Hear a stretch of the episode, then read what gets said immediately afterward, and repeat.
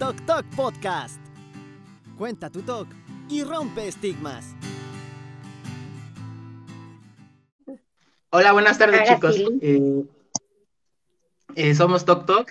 Aquí estamos un poco, una disculpa, estamos, estoy yo en lo personal un poco apurado aquí resolviendo unas cosas, pero bueno, ya estamos en vivo. Eh, bueno, hola Joy. Hola, ¿cómo están amigos? Bien, bien, gracias. ¿Cómo estás tú, Joy? Bien, gracias. Un poquito con achaques, pero todo bien, gracias. Qué gusto, qué gusto. Y en esta ocasión tenemos eh, la enorme fortuna y el enorme, placer de estar eh, con una, eh, bueno, con una amiga muy querida, tanto personal como del proyecto, y es la nutróloga, la maestra nutróloga Evelyn Estrada. No sé si te quieras presentar antes de empezar, Evelyn. Hola a todos, ¿cómo están? Pues sí, va a ser algo breve. soy la nutrióloga Evelyn Estrada, soy egresada de la Universidad Americana, Iberoamericana. Eh, tengo también estudios de health coach, soy educadora en diabetes, educadora en obesidad.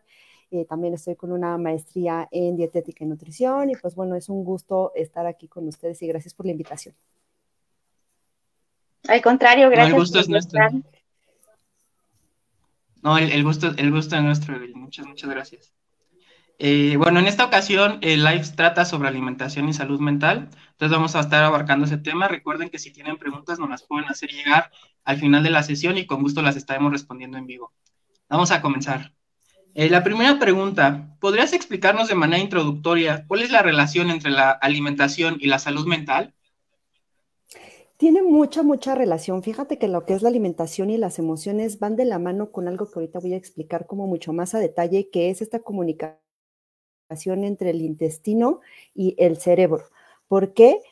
Justamente todo lo que el, cerebro comunica, todas estas emociones, pues obviamente la siente lo que son los intestinos, toda esta parte digestiva. Entonces, el comer bien, el comer alimentos saludables y equilibrados promueve al crecimiento de bacterias buenas.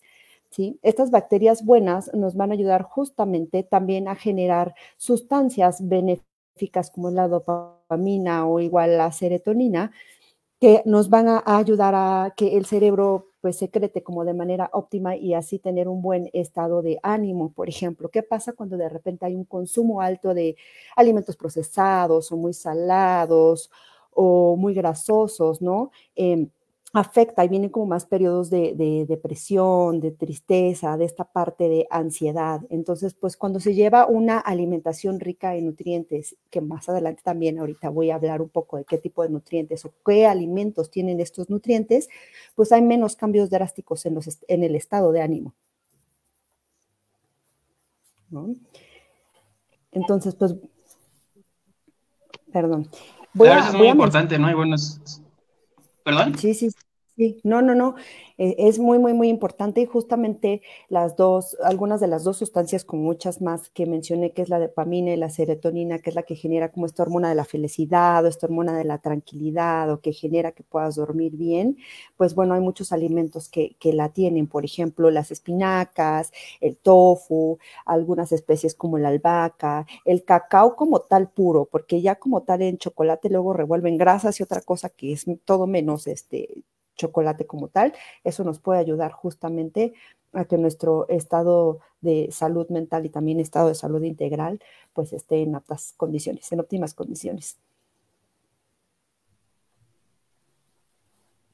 Claro, y aquí va muy relacionado con la, con la, siguiente pregunta. ¿Por qué se considera el intestino como el segundo cerebro? Ahorita nos mencionabas un poco la relación, pero está esta, eh, bueno, no sé cómo llamarla, sino esta teoría, quizá, que se considera el intestino como un segundo cerebro y pues bueno, eh, desafortunadamente no tenemos los hábitos alimenticios, eh, eh, hablando de, respecto a una salud física, como para cuidar nuestras, nuestra alimentación y nuestra salud física, valga la redundancia, y pues mucho menos la vamos a tener en relación con el intestino y con la salud mental. No sé si nos puedas más o menos decir por qué se considera al, al intestino como el segundo cerebro. Claro, hay estudios recientes, la verdad, acerca, bueno, se empezó a descubrir que el intestino tenía muchas terminales nerviosas similares a las del cerebro. Empezaron a ver esta relación y que están íntimamente conectados, tienen mucha comunicación, lo que es el intestino, toda la parte gastrointestinal con el cerebro, porque están unidos por un por un nervio que es muy importante que se llama nervio vago, también por múltiples neuronas y pues tienen como mucha, mucha sensibilidad. ¿Qué es lo que pasa? Que a veces el cerebro cuando tiene como estas emociones de tristeza, depresión, ansiedad, mucho estrés, como están muy conectados, esto se lo manda al cerebro y decir, hoy estoy súper triste, ¿no? O, hoy a lo largo del día algo me pasó que al tráfico o algún otro elemento me generó como este estrés. Entonces, no sé si les ha pasado o quien nos esté viendo que hay veces que cuando tenemos este estado de ánimo, inmediatamente lo comunica al sistema digestivo y el sistema digestivo empieza a tener padecimientos. ¿Qué pasa? Hay la inflamación, o empieza el ardor, o esta intranquilidad igual, flatulencia, ¿no? ¿Por qué? Porque está relacionado con, e, con esta emoción. Mucho tiene que ver también, hay un elemento muy importante que ahorita también puede que, la parte que lo toque, que es la microbiota. La microbiota es un elemento, microbiota intestinal, bueno, la microbiota está en, el intestino, en las mucosas, en la parte también em, de los oídos, en lo que es la boca, ¿no? Ah, pero me voy a enfocar principalmente al intestino. Eh, la microbiota intestinal tiene mucha relación entre lo que es el cerebro, esta comunicación del cerebro con el intestino. Entonces, pues, todo lo que estemos comunicando, todas también las hormonas, todas mil cosas. Por ejemplo, ahorita tocando un, tema, hay mucha gente que piensa que la dopamina, que es un, químico bueno que nos genera felicidad, se genera en el cerebro. Y por supuesto que no, el 95% de la dopamina se genera en lo que es el intestino. ¿Cómo se va a generar que estemos bien? Pues alimentándonos correctamente. Qué bueno que mencionas todo esto como la parte introductoria de las preguntas, ¿no? O sea, porque pues justamente es nuestra intención que la gente que como nosotros padecen de uno o varios trastornos mentales eh, o psicológicos, pues puedan saber cómo ayudarse, ¿no? Hay veces que, eh, pues no sé, hasta incluso para bajar, de peso, la gente quiere que sea cambios rápidos, que esté la pastilla mágica para, para a lo mejor para curarse o para bajar de peso, ¿no? Por ejemplo, este, pero que vean que pues así como la terapia y la psiquiatría, pues también se pueden apoyar de la alimentación para mejorar su calidad de vida, sus trastornos mentales, pero también saber que esto pues va a involucrar un proceso que debe ser apoyado por un especialista como tu amiga. Y pues bueno, esta es la importancia de por qué pues estamos aquí, de que te hicimos la invitación. Y Ay, pues, claro, queremos promover esto con un estilo de vida, ¿no? Mucha gente como que asocias el nutriólogo para bajar de peso, para las personas que van al gimnasio. Y de ahí se acabó. Y piensas que por estar delgado es sinónimo de que estás saludable. Y no es así. Entonces, pues, qué mejor que estar contigo para que nos expliques, pues, este, todas las dudas que tenemos. Claro, de hecho, como mencionas, es todo un proceso, un cambio de hábitos. Si ahorita se están informando que a veces a lo mejor y pensaban que con todos los medicamentos que le meten los especialistas, con eso llevan a estar al 100, ahorita lo pueden complementar y ahorita con lo que estoy diciendo de alimentación pueden decir, ah, también sé que debo de mejorar ciertos hábitos en cómo estoy comiendo para poder mejorar y sentirme mejor en cuanto emocionalmente. Entonces, pues sí, todo el tema de los hábitos es poco a poquito, paso a pasito, porque como dices, en efecto, a veces queremos ver como resultado súper rápido, ¿no? Por ejemplo, queremos bajar de peso los 20 kilos que en 10 años son lo que subimos. Entonces hay que tener paciencia. Este proceso es en cuestión también de ir probando con tu cuerpo cómo te sientes, tener más conciencia en lo que uno está haciendo como hábitos y cómo nos alimentamos día con día. Adelante. perdón, Jay. Creo que muchos nos relacionamos, eh, ahorita, por ejemplo, nuestro amigo Fer nos comenta esto, que él tiene colon irritable desde chico. Y una de las cuestiones que yo creo que, pues casi prácticamente todos nos relacionamos, sobre todo quienes tenemos problemas de ansiedad, y en este caso de TOC, pues es esa, esa relación entre el colon irritable, el reflujo, eh, la misma ansiedad, y eh, ahorita nos estás comentando que esto todo está relacionado, ¿no? Este, sí. Entonces sí, yo creo que muchos nos relacionamos, eh, nos identificamos, perdón, con, con, eso en particular. Sí, Fer, es el que, lo que mencionó lo del colon irritable, ¿cierto? Hay que también preguntar si es desde niño, no sé si desde niño también lo presionaban mucho, desde niño sufría como muchos nervios o tenía, qué emociones también tenía desde niños, porque justamente acabamos de tocar este tema de que si había alguna emoción desde pequeño, algo que le causaba mucho estrés, pues evidentemente se vio reflejado en, su color, ¿no? También pues los hábitos de alimentación que tienes desde niño. Es muy importante también tocar un poquito ese tema, desde que nace uno hasta los cinco años, esos hábitos son primordiales. ¿Por qué? Porque ahí va a haber una réplica de genes y todos los hábitos que tuvimos desde pequeños se van a ver reflejados en nuestra salud a futuro. Por eso, ojo las mamás, si nos están viendo algunas mamás, pongan mucha atención en lo que les damos desde pequeños, ¿no? Hay muchas cosas como colorantes, edulcorantes artificiales, saborizantes artificiales, o que le estemos dando o nosotros mismos como adultos consumiendo este tipo de alimentos de manera regular, eh, hay alteraciones y hay estudios que se están comprobando que probablemente hay personas que tienden a tener alteraciones ya como una hiperactividad, como que más adelante puedan padecer un tipo de Alzheimer o una demencia. De ahí puede salir un tema de lo que es el TOC, la ansiedad, ¿no? Entonces es bien importante que desde pequeñitos aprendemos a tener hábitos saludables. Claro, claro, y desafortunadamente, bueno, no sé si desafortunadamente hablo un poco desde la voz de, la inexperiencia, pero por ejemplo en México tenemos una cultura alimenticia que pues no, bueno, el chile, los refrescos, el azúcar, bueno, eso también nos genera mucha irritación, entonces eso aunado a todo lo demás, pues bueno, es una bomba de tiempo. La famosa vitamina T. Fíjense que el tema de la mayoría de cosas con maíz, ¿no? Que es eh, la, parte del maíz, no hay ningún problema. De hecho, el tema de una tortilla, cuando la nixtamalizan o demás, tiene tema del calcio para los huesos y es preferible a lo mejor una tortilla de maíz a una tortilla de harina. El punto es que aquí también a veces los mexicanos es como todo frito, todo con un montón de salsita y ya como que algo que pudiera ser bueno, que se llama la famosa dieta de la milpa, a veces lo alteramos un poquito nada más para garnachar, ¿no? Claro, claro. Y aquí la tercera pregunta, eh, no sé si estén relacionadas, ahorita nos podrás comentar. ¿Qué es la microbiota y cuáles son sus efectos en el cerebro?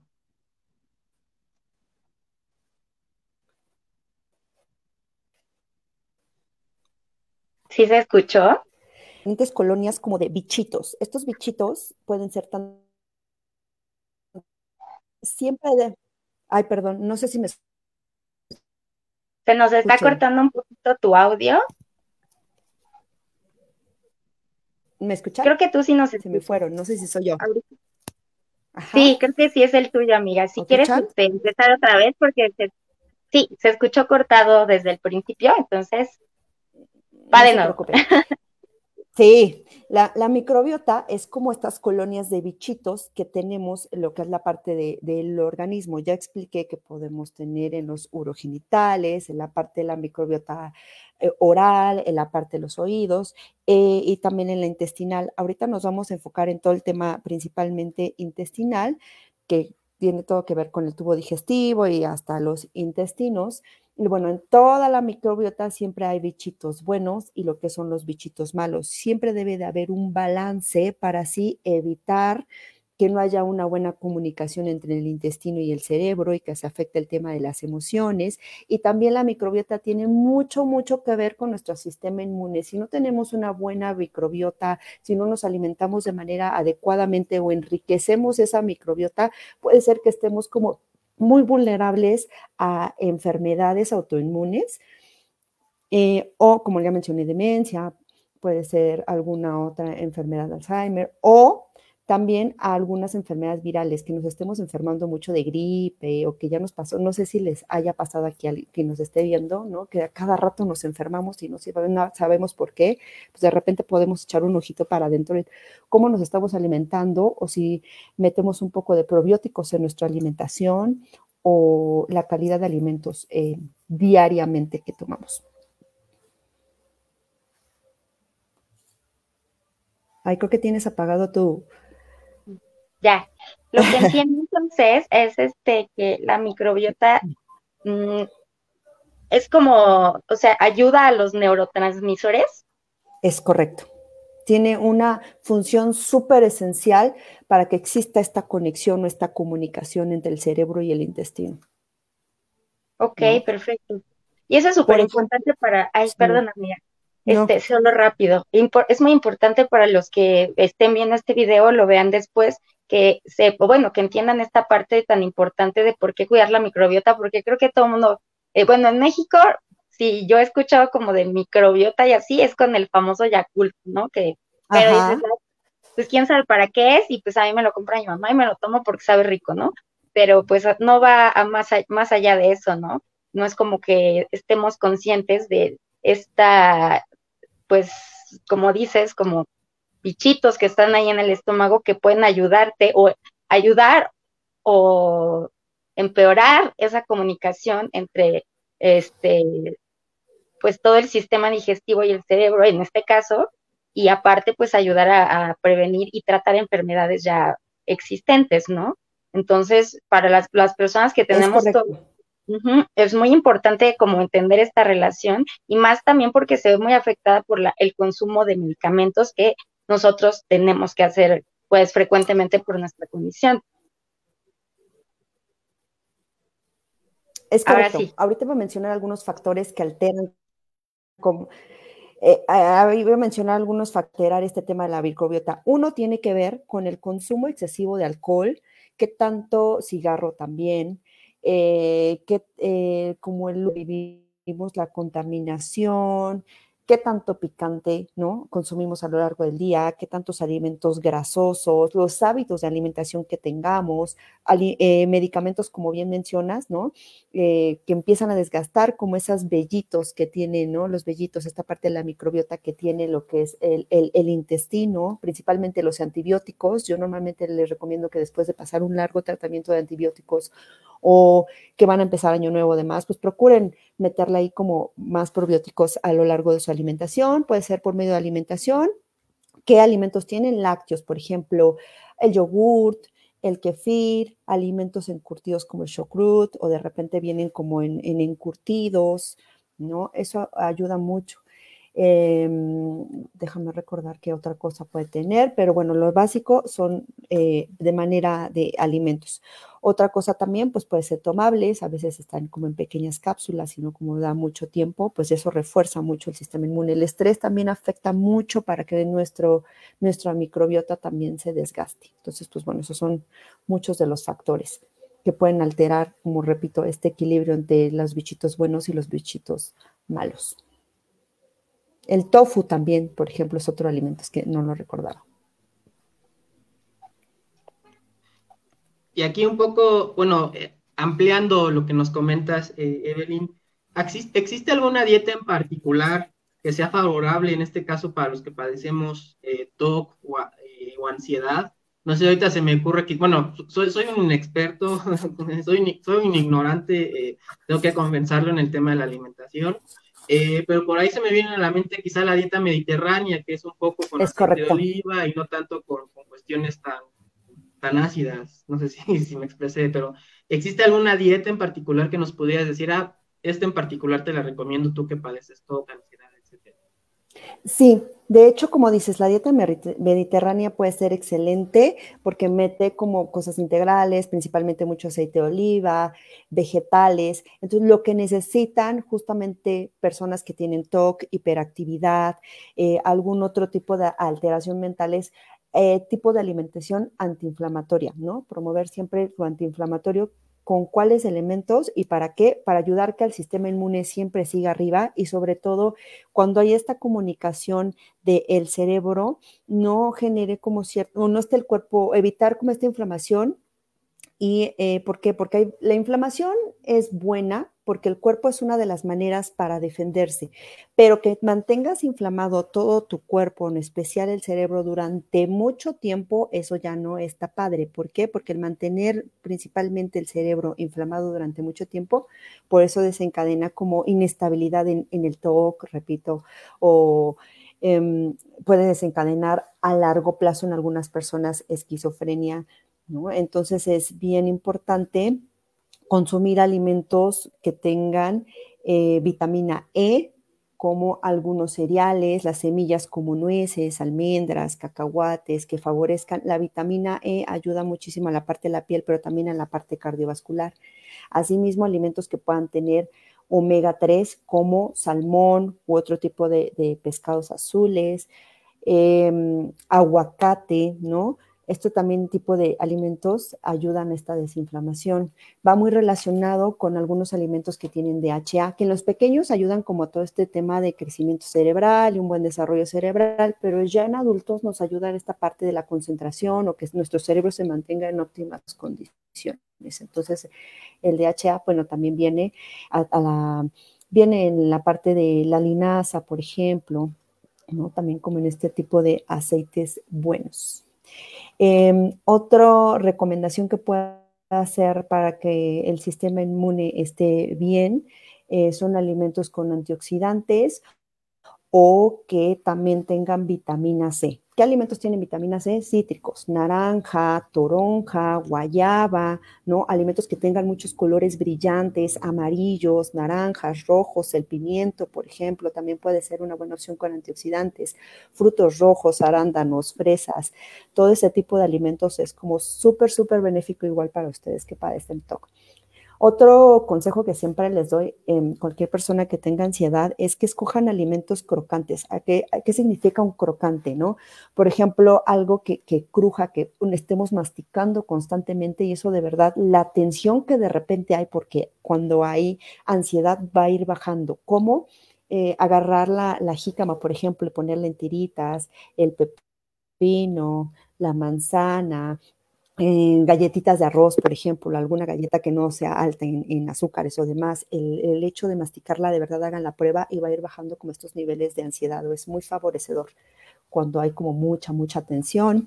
El magnesio es uno de los minerales eh, de por ley para, para la salud mental. ¿Por qué? Porque ayuda como este sistema, a la parte de cuando hay taquicardia o demás, bueno, de por sí como a, los latidos del corazón, ayuda mucho al sistema nervioso, ayuda mucho justo a la parte muscular, ¿no? Cuando no sé en esta parte si hay algún dolor muscular por tanta tensión o demás, ayuda muchísimo. ¿Qué es lo que tiene igual? El aguacate, leguminosas como frijoles, garbanzos, lentejas, durazno, ¿no? Es lo que tiene el tema del magnesio y bueno, esos son algunos de los alimentos. No sé si tengan alguna otra duda que les pueda yo ir como resolviendo. Pues eh, ahorita creo que duda, hay cosas que creo que vamos a ver más adelante sobre los suplementos, creo que ese es de la sesión 2, pero lo que yo quería mencionar es que hay veces que, bueno, lo veo en la comunidad de Tok Tok, que hay mucha gente que está preguntando por suplementos, suplementos, suplementos, cuando creo que al final lo primero que tenemos que hacer es ver primero la alimentación que estás comiendo, porque no va a servir de nada que estés teniendo una dieta mala y, aparte te metas los suplementos, como que realmente no va a contrarrestar esos efectos, ¿no? O sea, primero tendrías que ver los de la comida normal, tu dieta balanceada, ya sabiendo tus padecimientos actuales, qué es lo que te hace falta a ti y ya después de ver cómo reacciona tu cuerpo a esta nueva dieta balanceada, qué suplementos son los que harían falta, ¿no? Es correcto, de por sí la alimentación de las es muy personal, ¿no? Cada persona comemos de manera diferente, pero lo que sí es bien importante y lo que les digo, porque a veces me dicen, Evelyn, no, a mí ya de fruta solo ponme manzanas y dos meses voy a comer manzanas. Les recomiendo que mezclen colores y sabores, principalmente de, de, alimentos naturales como frutas y verduras, puede ser algún tipo de cereales integrales o con granos enteros, pero diferentes colores, porque cada alimento tiene cada eh, vitamina, cada mineral que les va a proporcionar y enriquecer como esta, esta dieta a lo largo del día. Si comen de manera balanceada, no va a haber ningún problema porque cada mineral está en el alimento. Entonces, ya en algún caso donde veamos que si es un déficit importante, ya pudiéramos tener la inclusión de suplementos que son los que estoy mencionando normalmente, lo que es el zinc, lo que es el magnesio, lo que es el omega 3, ¿no? Ya en eh, cuestiones de vida que a lo mejor y pues por tiempo no, no puedan tener una preparación específica o estar picando cosas o bueno, ya es, repito, es de manera muy personal. Pues les contamos que Alex y yo tiene poco tiempo que empezamos nuestras dietas personalizadas y ya les diremos cómo van nuestros resultados eh, de acuerdo a esta el primer análisis que, hemos, que vimos con Evelyn, justamente, y pues cómo van los avances de cómo nos vamos sintiendo. Pero recuerden que es algo este paulatino, que debemos ser constantes y que pues los cambios se van a ir haciendo poco a poco, porque pues también se entiende que este no siempre se puede hacer ese cambio de alimentación luego luego, ¿no? A veces es más caro, a veces como dices no tienes el tiempo para preparar ciertos alimentos, entonces como irlo adaptando de poco en poco, pero tratar de ser como nosotros en el TOC pues tendemos a ser hipervigilantes, bueno, tratemos de aplicar esa hipervigilancia, pero en estas cosas positivas que están pasando en nuestro cuerpo o que a lo mejor no están pasando como esperábamos, ¿no? Porque también es válido preguntarle al especialista y ya nos resolverá, pues, si es normal, si, cuánto tiempo tarda en hacer efecto y pues también recordar que cada persona es este diferente, así que pues en uno a lo mejor se van a ver los ciertos efectos más rápido, cuando en otra persona puede que tarden más tiempo, ¿no? Es correcto, como dices, un pasito a la vez o un día a la vez, porque a veces también empieza el estrés de ¿por qué no hice mi plan de alimentación completo? Además, no empezamos y de repente te es complicado, bueno, pues vamos a empezar con el objetivo de pues el día de hoy hice mi desayuno, a lo mejor y todo lo demás, pues por cuestiones no pude, pero mi desayuno sí le hice, ¿no? O el empezar a tener horarios establecidos, porque cuando no hay horarios establecidos también es un caos, hay mayor inflamación, hay este tema igual de reflujo, ¿no? Hay muchas cosas porque por lo mismo hay un desorden y el organismo no está acostumbrado a tener también como este orden, no sabe en qué momento les van a dar de comer y entonces, por lo tanto, el cuerpo entra en alarma y dice, mm, mejor lo que como lo voy a guardar en forma de reserva porque yo nunca voy a perder ni nunca me voy a quedar con hambre, ¿no? Entonces son como muchas cosas que poco a poco van mejorando cuando empiezan con una alimentación un poco más ordenada. Súper. Y aquí eh, también la, la, pregunta que hay como anillo al dedo respecto a lo que estamos hablando. Hay quienes recomiendan las dietas antiinflamatorias para trastornos como el toco, la ansiedad. ¿Es cierto que esto es favorable y por qué si es que esto fuera el caso?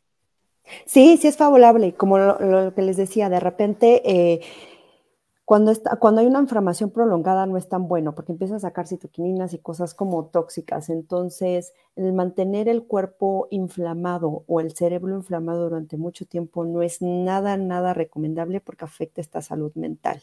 Entonces, como mencionamos, la dieta mediterránea eh, ayuda muchísimo a desinflamar. Entonces sí, es súper favorable el que puedan consumir e, incluso ayuda a bajar la, ansiedad. Y un poco, ahorita que comentaba yo que estamos empezando nuestras dietas, eh, bueno, eh, acudí a consulta contigo hace unas semanas y justo el, principal cambio que, que tuve, haciendo poquitos cambios, valga la redundancia, fue utilizando aceite de oliva eh, con, con, verduras también. Digamos, cocinando las verduras con aceite de oliva. Yo que tenía un, un, malestar de reflujo muy pesado, fue cambiando poco a poco hasta un grado que todavía me molesta un poquito, pero ha cambiado, bueno, ha cambiado muchísimo, ¿no? Y esa inflamación en el estómago para los que padecemos ansiedad, además de que es muy molesta, pues es muy, muy invasiva porque inclusive hasta esto también nos puede generar, mm, bueno, en mi caso, como que nivela también el grado de ansiedad. Si no he comido y siento esta, esta inflamación en el estómago, me da más ansiedad por ese motivo y a la vez este, se vuelve toda una bola de nieve enorme, enorme, enorme que no se puede controlar, ¿no? Entonces, pues bueno, afortunadamente acudí a consulta y si bien no he realizado todos los cambios, aquí sí no he podido hacerlo. Pero bueno, nada más esos pequeños eh. pasitos, sobre todo el aceite de oliva, creo que el aceite de oliva añadido con las verduras, sí me ha, he sentido un cambio en el estómago muy, muy, muy grande, muy. Sí, es ir encontrando estos alimentos favorecedores poco a poquito, ¿no? Tú encontraste como ya tu mejor amigo el aceite de oliva, entonces es como poco a poquito ir como sintiendo en el cuerpo, experimentando el, ay, mira, esto me cae bien, ay, mira, esto nunca lo había probado, esta combinación con esto y, me cae excelente para la digestión, ¿no? Incluso evitas como temas de estreñimiento, porque a veces por este tema de estrés, el intestino en lugar de abrirse se cierra tanto que ya hay problemas o de diarreas frecuentes o un estreñimiento terrible.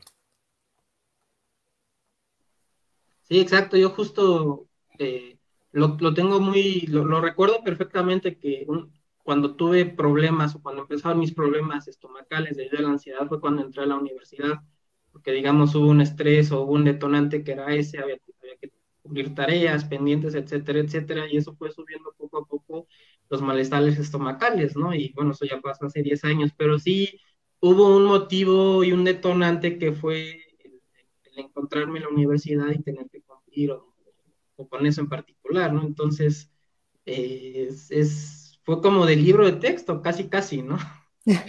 Sí. Oigan, les quiero yo compartir que hay un libro, bueno, hay muchos libros, pero este en específico justamente ahorita que Fanny está diciendo que es importante saber cómo afecta la alimentación con todo este tema emocional y si quieren saber un poco más acerca de la microbiota y esta parte de eh, la comunicación entre el cerebro y el intestino con un lenguaje bien sencillo, bien sencillo, nada químico, nada metido como médico y demás, les recomiendo este libro que se llama La digestión es la cuestión de Julia Enders y bueno, es este, creo que la editorial Urano.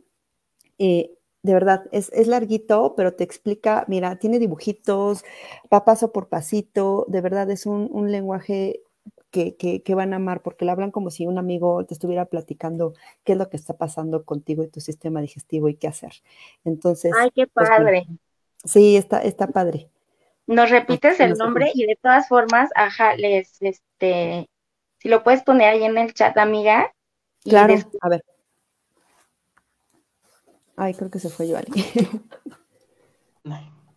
creo que ahorita, creo, ahorita creo que regresa Joy. Eh, bueno, nos, nos, nos, adelante, nos sigas, nos sigas comentando. Sí, ahorita lo pongo en el chat, lo que les decía de este librito que se llama La digestión es la cuestión, es un, un muñequito de este lado con el sistema digestivo, ¿no? Es de Editorial Urano y de Julia Enders. Es traducido al español. Les digo, está bien sencillo, bien digerible, por si quieren saber un poco más de, la digestión. Pues miren, es, muy recomendable la literatura y les gusta leer. Pues sí, súper buena recomendación, porque yo también he querido como empezar a leer sobre ese tema, pero luego me, me meto a buscar este, y como que me salen algunas recomendaciones, pero digo, ay, ¿qué tal y este no es como tanto lo que busco? Y luego ya ves que están bien caros y todo, digo, mejor me espero. Entonces, pues, sí, este está bueno, este está bueno, la verdad es que no está caro. Y la, lo, como les digo, porque luego si uno se mete a internet, de repente le salen como mil cosas químicas con un lenguaje que dices, ¿what? ¿Qué dijo? O medio le entendí, ¿no? Y es bien importante este tema, bien, bien bien, bien importante y todo lo que tenga que ver con emociones, que obviamente lo hablamos aquí, lo vamos a hablar en las próximas sesiones porque todo tiene relación con todo, pero si lo quieren complementar, aquí está este librito. Está increíble. Entonces, ya después en el live lo buscamos en internet y les dejamos el link para que vean dónde lo pueden comprar. Yo sí lo voy a comprar. y ya les contaremos qué tal. Sí, sí, sí, está muy padre. Por ahí Ilse Estrada nos, eh, bueno, nos comparte el nombre del libro, La digestión es la cuestión. Así se llama, ¿verdad? Ay, gracias, Elce. Sí, la digestión es la cuestión. Es tu hermana, ¿verdad? Saludos.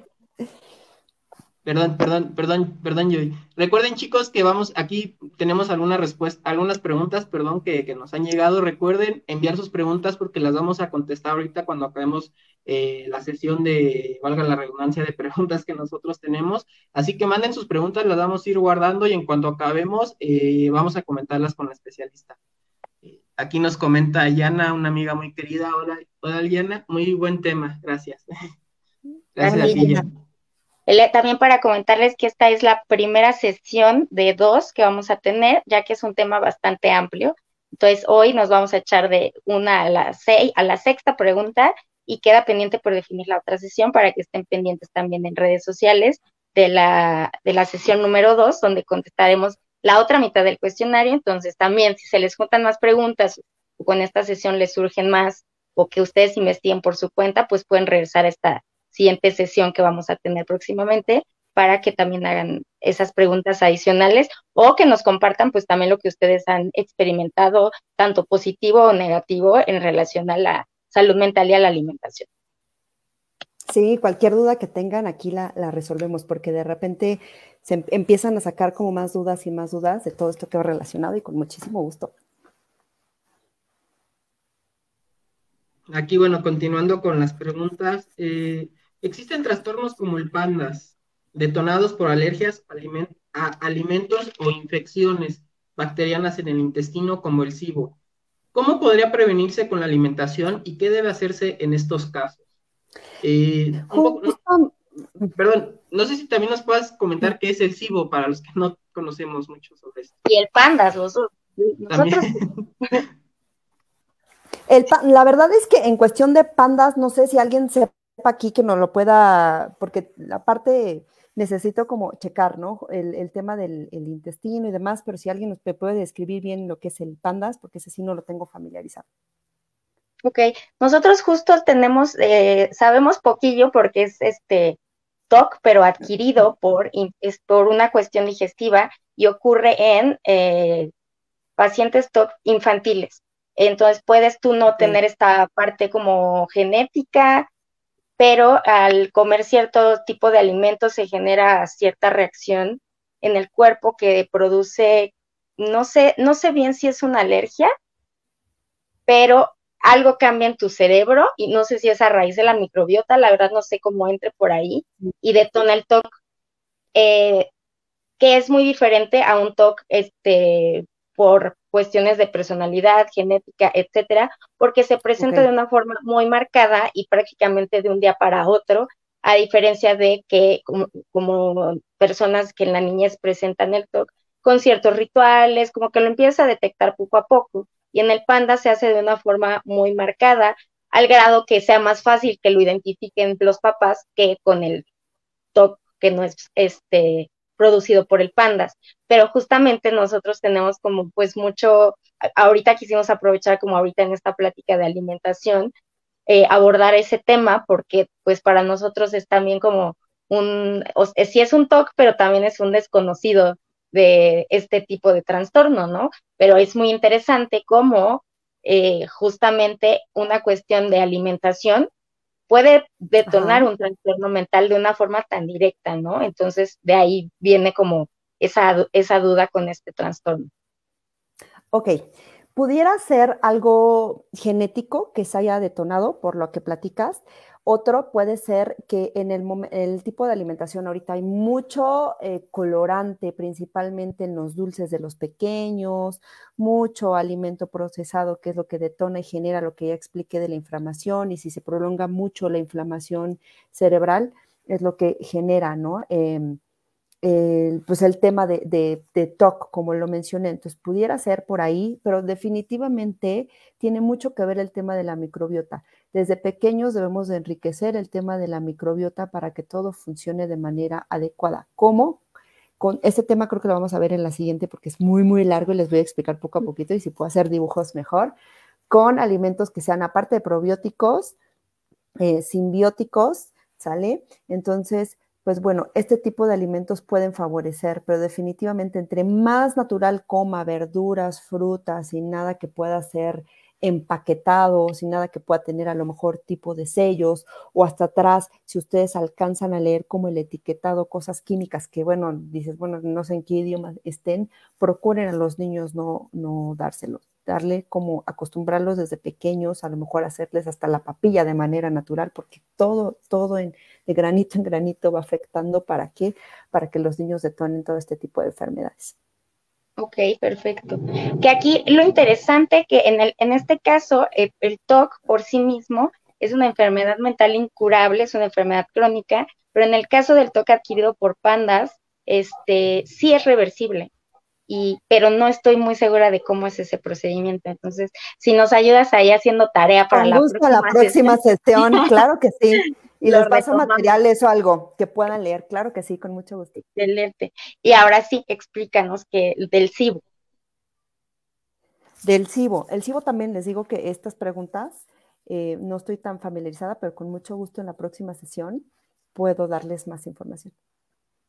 Eh, perfecto, está bien así nos quedamos, nos quedamos con la duda y para que vengan a la siguiente sesión. El gancho para que vengan a la siguiente. Exacto. Claro, aquí, bueno, vuelvo a comentarle, chicos, recuerden que nos pueden mandar sus preguntas. Ya estamos, bueno, ya vamos a empezar con la sesión que nos están, eh, con las preguntas que nos están mandando. Déjenlas busco. sí, ya. Eh, que hoy, me tocó, hoy me tocó cargarle la mano a Alex porque como traigo migraña y, un buen de cosas, le dije, lleva todo tu amigo, por favor. No, no, para nada, para nada. Se me complicó un poquito el audio, pero aquí lo, aquí lo resolvemos con gusto. Eh, Paula nos pregunta, hola, saludos Paula. Eh, ¿Cómo puede afectar a nivel emocional una dieta excesiva, privándose de carbohidratos y lácteos?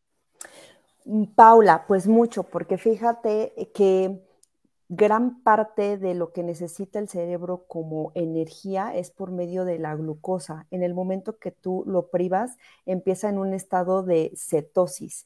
Entonces, ¿qué es la cetosis? Encontrar la energía por otro medio que no es el azúcar, que principalmente es la grasa. Entonces, tarda un poquito, le cuesta mucho más trabajo y en un inicio a mucha gente, pues se puede sentir como muy cansada, muy mareada o a nivel emocional confundida o extremadamente irritada Está muy interesante eso. Eh, creo que a ti te tocó, Evelyn. Ya ves que también estás con Poncho, mi novio. Este, sí. Entró, él se puso también en su nivel de, de privarse de carbohidratos. Él ya llevaba una dieta sana y algo, algo pasó por ahí que tuvo un problema ya con eso, ¿no? De la cetosis, yo me acuerdo. Sí, fue como algo mal, mal, como dirigido, o sea, la cetosis puede aplicarse como a, pero a cierto tipo de personas, por eso a veces no se dejen guiar por esta dieta de moda de, ay, no, voy a bajar súper bien, no, porque no es para todos, eh, y se vio reflejado en sus análisis clínicos. Creo que se asustó porque en lugar de ver como un resultado que le bajaba la glucosa, fue todo lo contrario, ¿no? Entonces, sí, el cuerpo también puede como defensa decir, a ver, no, ¿no? Reaccionar de maneras bien diferentes. A veces el privarse de este tipo de hidratos de carbono o de plano tener privación de alimentos, de repente puede tener un, que salga en los análisis un colesterol alto o un triglicérido, pero porque el cuerpo está como en alarma pidiendo ayuda de, hey, no, me voy a quedar sin alimento. Ok. Incluso puede haber pues, mucha ansiedad también. Por la falta de carbohidratos y, grasas. Y este, lácteos. ¿No? el tema de lácteos en específico puede haber gente que, bueno, si es intolerante, ahí no hay tanto el tema, pero principalmente hidratos de carbono, sí, porque es nuestra fuente principal. No podemos tener 0% carbohidratos para nada. El, el cerebro necesita siempre glucosa.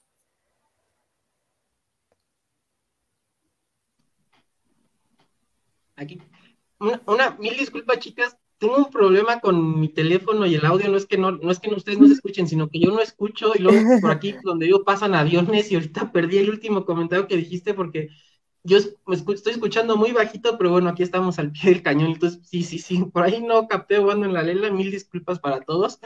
Eh, aquí tenemos la siguiente pregunta, eh, gracias Paula por tu pregunta, de Fanny Montoya.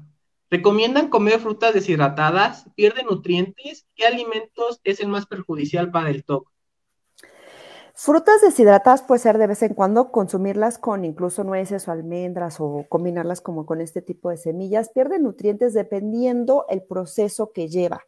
Porque hay veces que es eh, el proceso seco, dependiendo del hornito, además, dependiendo de este proceso, pues evidentemente se pierde nutrientes, se pierde en las frutas deshidratadas, pues eh, se pierde agua o cierta parte de algunas vitaminas, pero puede ser también un buen aliado para este tema de la masticación que les decía, para reducir la, ansiedad. El alimento más perjudicial es, por ejemplo, alimentos eh, con exceso de azúcar, con exceso de grasa, capeados, empanizados, con exceso de sal, ¿no? Comer eh, siempre mucho alimento en lugar de hacer a lo mejor una sopita de pasta casera, estar comiendo mm, muy seguido como de estas sopitas de pasta de sobre, ¿no? O en lugar de poder comer un cereal que es súper benéfico para ustedes personas con toques como esta avena, que es avena instantánea con saborizante o demás, todo lo que pueda ser procesado porque genera este, esta inflamación que estábamos hablando, ¿no? El generar inflamación aumenta ansiedad, aumenta depresión, aumenta estrés.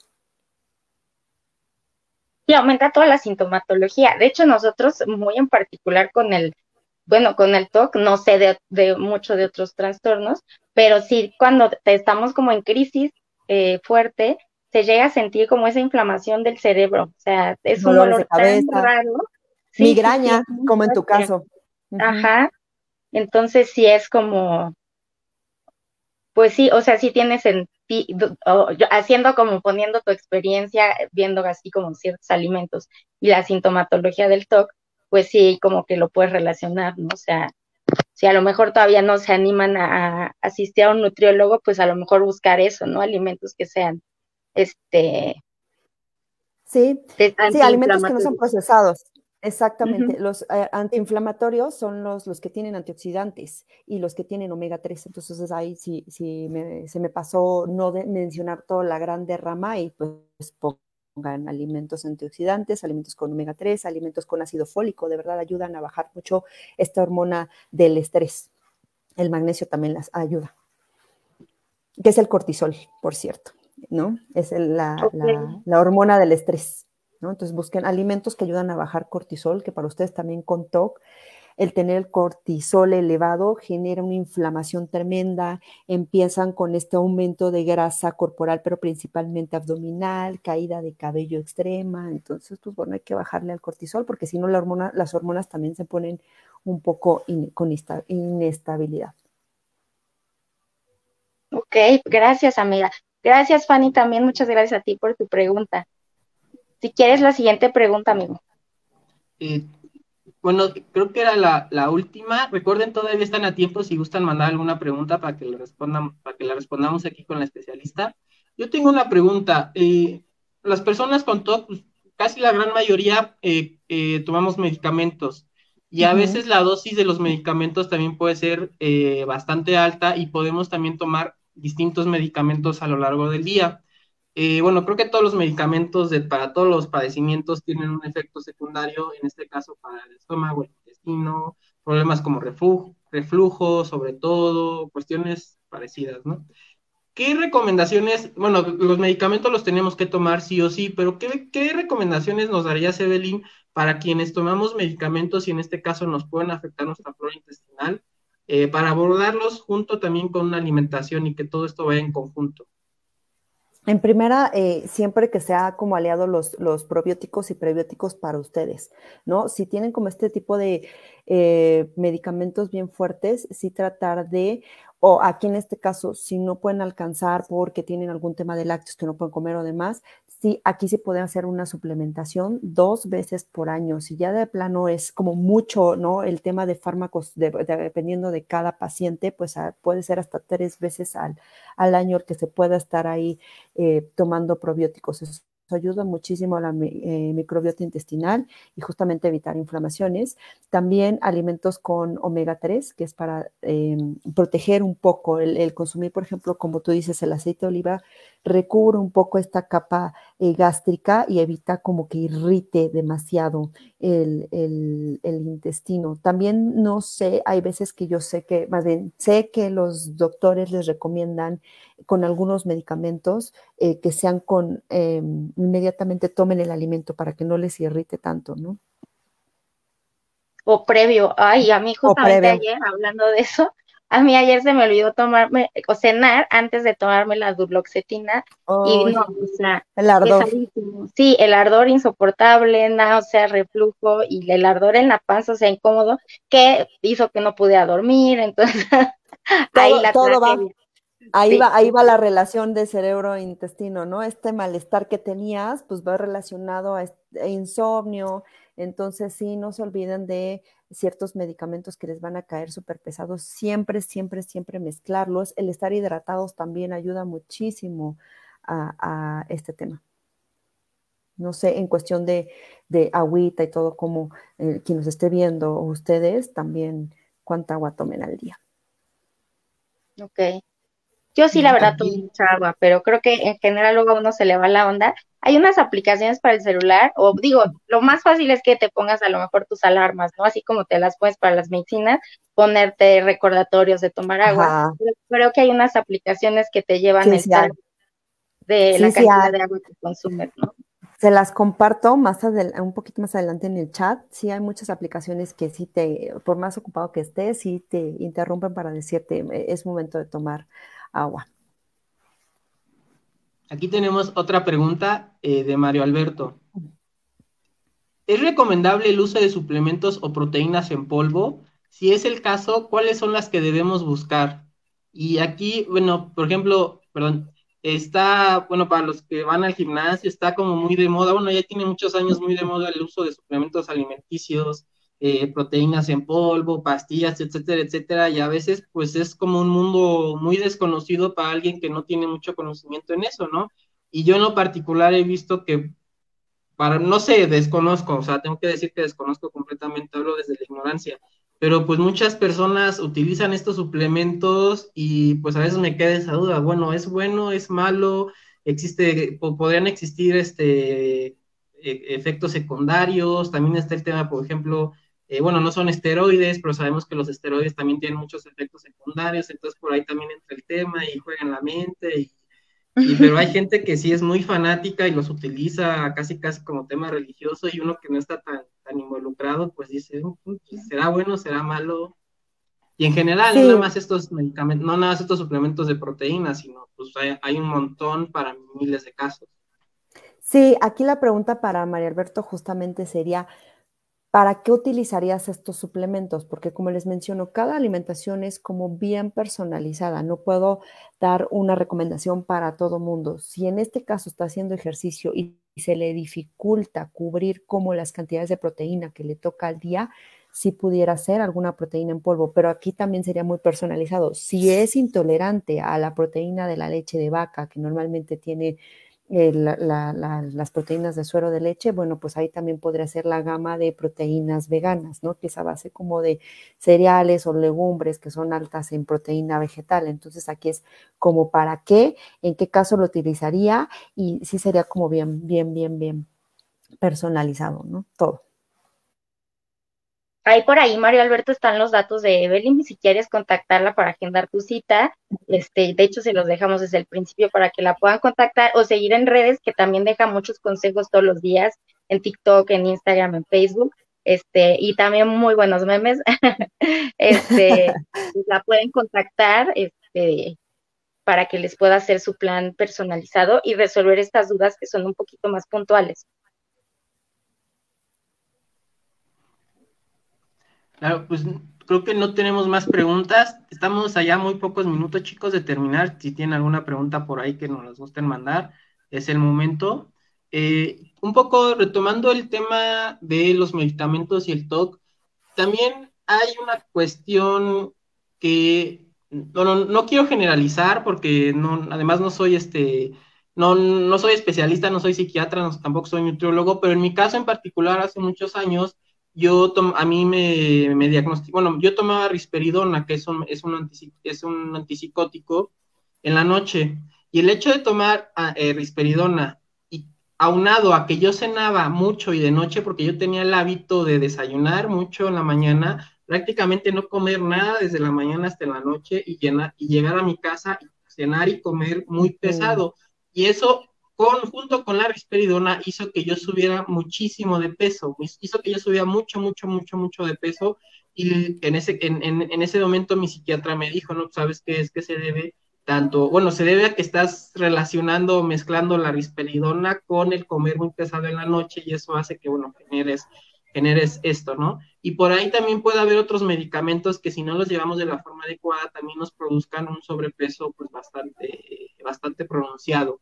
¿Qué nos podrías decir respecto a esto? Además de que, claro, no debemos comer tan pesado en la noche. Justamente, eh, el efecto secundario de la risperidona y justamente el que cenes muy pesado, pues te causó este, este rebote. Lo que yo te recomiendo es sí cenar, pero en primera, si sabemos que, por ejemplo, nos vamos a dormir a las 10, procura cenar una o dos horas antes de dormir, porque si no, cenas y luego te acuestas, es como el celular cuando lo cargas, ¿no? No tiene como la misma energía. Eh, entonces acá, pues estabas empezando un, proceso de digestión, pues ni siquiera lo completas y puede ser que a veces hayas amanecido hasta súper inflamado, súper satisfecho o hasta con la náusea. Entonces, ese es un factor, cenar menos y mi recomendación también es la, el tipo de cena que puedes tener. Un ejemplo de cena que puedes tener es combinar algo que pueda tener proteína con algo que pueda tener a lo mejor algún cereal, puede ser a lo mejor una quesadilla o meterle como alguna otra cosa ahí, el pollito y alguna otra verdura, también la verdura puede ser, ¿no? Eso va a ayudar también a que tu cuerpo descanse, porque todo va con todo, tanto el medicamento, el que cenamos súper fuerte, el que pueda generar em, este, este malestar, pues hasta no descansar, hasta tener pesadillas, entonces, sí, aguas con eso. Creo que bueno, nada más hacemos la aclaración, perdón, Yui, nada más hacemos la aclaración de que no estamos en contra de la risperidona, no somos especialistas, no somos psiquiatras, eh, nada más estamos haciendo un comentario, pero si su psiquiatra, si su médico les eh, recetó risperidona, por favor, tómensela como se lo manda, ¿no?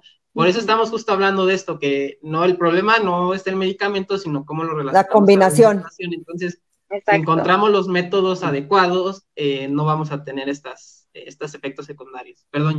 Sí. O a lo mejor los vamos a tener, pero más ligeros, ¿no? Y justo este es como, no sé, hay cosas que luego a mí se me olvida comentarle al psiquiatra o que luego pues también puede llegar a pasar que al psiquiatra pues, se le olvida comentarte cada uno de, de las cosas, ¿no? Pero este, cuando tú ya vas viendo los efectos secundarios, pues sí, buscar la ayuda de, del psiquiatra o aquí con nutriólogo de cómo es la mejor manera de consumirlos, ¿no? Y más si nos toca justo, yo por ejemplo ahorita estoy tomando todos mis medicamentos en la noche y me los había estado tomando ya para acostarme todos al mismo tiempo, adiós. Y dije, mm, no sé, como que me quedé con la duda de que pues también no me había estado sintiendo tan bien y todo, y entonces ya de ahí como que justo cuando empecé con, la dieta con Evelyn, este, como que dije, bueno, me voy a echar como la última cenita y me tomo el medicamento, ya que pasa tiempo, me como un poquito de yogurt y ya me tomo el otro medicamento y ya no siento como tanta pesadez eh, y ni, ese, ni había sentido ya como toda esta irritación de la duloxetina, que es un medicamento pesadísimo yo creo que de los que he tomado estos casi cinco años, ha sido el de los más pesados que me ha tocado a, nivel estomacal. Pero, por ejemplo, haciendo como esos truquitos, pues ya vas viendo que vas teniendo como, no, caen, no te caen tan pesados, ¿no? Exactamente, como dices, es como este orden y qué puedes meter y qué puedes cenar para que también puedas descansar. Sí, sí, porque también, bueno, estaría interesante ya después que hablemos más adelante, eh, justamente de cómo mejorar la calidad del sueño con la alimentación, ¿no? Claro, sí, hay muchas cosas, incluso eh, hojitas naturales o cosas que puedes no meter tanta, también tanta cosa química que puedes ayudar a tranquilizarte y a descansar de una manera súper bien. Me parece súper bien, amiga. Bueno, pues si ya no hay más preguntas, ya nada más nos quedamos con el anuncio de para que estén pendientes de la segunda sesión y te agradecemos muchísimo por tu tiempo, Evelyn. Gracias por compartir todo tu conocimiento con nosotros. Esperemos que estés no solo en la siguiente sesión, sino en próximas pláticas para que nos sigas enseñando mucho de todo lo que tú sabes y también nosotros pues no perdernos este tipo de pláticas para ver todos los beneficios que podemos aprovechar y que están al alcance de nuestra mano, ¿no? Porque luego la salud mental eh, se, se estereotipa que tiene que ser muy cara y hay veces que hay muchas, muchos recursos de los cuales nos podemos ayudar para mejorar nuestra calidad de vida. Y amigo Alex, gracias a ti también por ayudarme con a llevar toda la sesión, lo hiciste muy bien, los errores siempre pasan, las complicaciones, pero siempre lo sacas adelante. Eh, pues adelante si gustan decir algo más. No, no, muchísimas gracias chicas, muchísimas gracias. Yo, una disculpa, pero bueno, aquí andamos al pie del cañón. No hay mejor a exponerse, ¿no? Que para eso estamos a realizar. Muchas, muchísimas, muchísimas gracias, chicas. Gracias, por la invitación. Gracias de verdad por la invitación. Nos vemos pronto. Si siguen teniendo como más dudas, ya tienen las redes sociales y con todo gusto. Gracias, de verdad. No, gracias a ti, amiga. Nos estamos viendo pronto y pues estén pendientes de las redes sociales. Un abrazo muy grande. Nos vemos. Bye bye. Hasta luego. Adiós.